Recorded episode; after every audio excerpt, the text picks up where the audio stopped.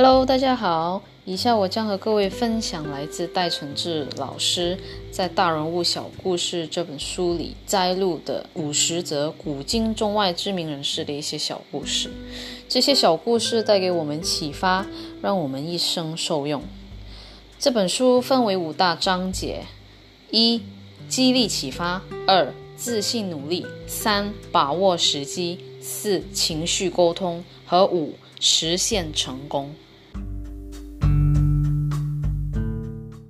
第二章节：自信努力。要征服一座高山，必须从山脚开始起步；而要达成愿望，则必须坚定信念，一步步为自己铺路，为自己加持。不达目标，绝不终止。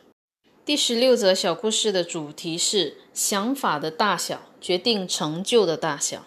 主角是卡尔·路易斯 （Carl Lewis），他是美国田径选手，短跑天王。曾拿到奥运会九面金牌。卡尔·路易斯名言：“整个人生是旅程，并非结果。”一九八四年奥运会，卡尔·路易斯在奥运百米短跑决赛中落后了八十公尺，但是在最后的二十公尺，他以子弹列车般飞快的速度超越对手，更以领先两公尺的优势冲过终点，赢得了他人生的第一面奥运金牌。后来，路易斯又在跳远比赛中只试跳一次，就跳出八点五四米，轻松拿下第二面金牌。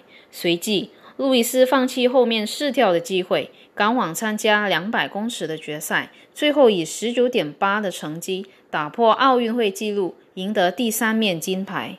随后，路易斯又担任美国队四百公尺接力赛的最后一棒。他以惊人的冲刺速度为美国队夺得团体金牌，也是他个人在同一届奥运会中的第四面金牌。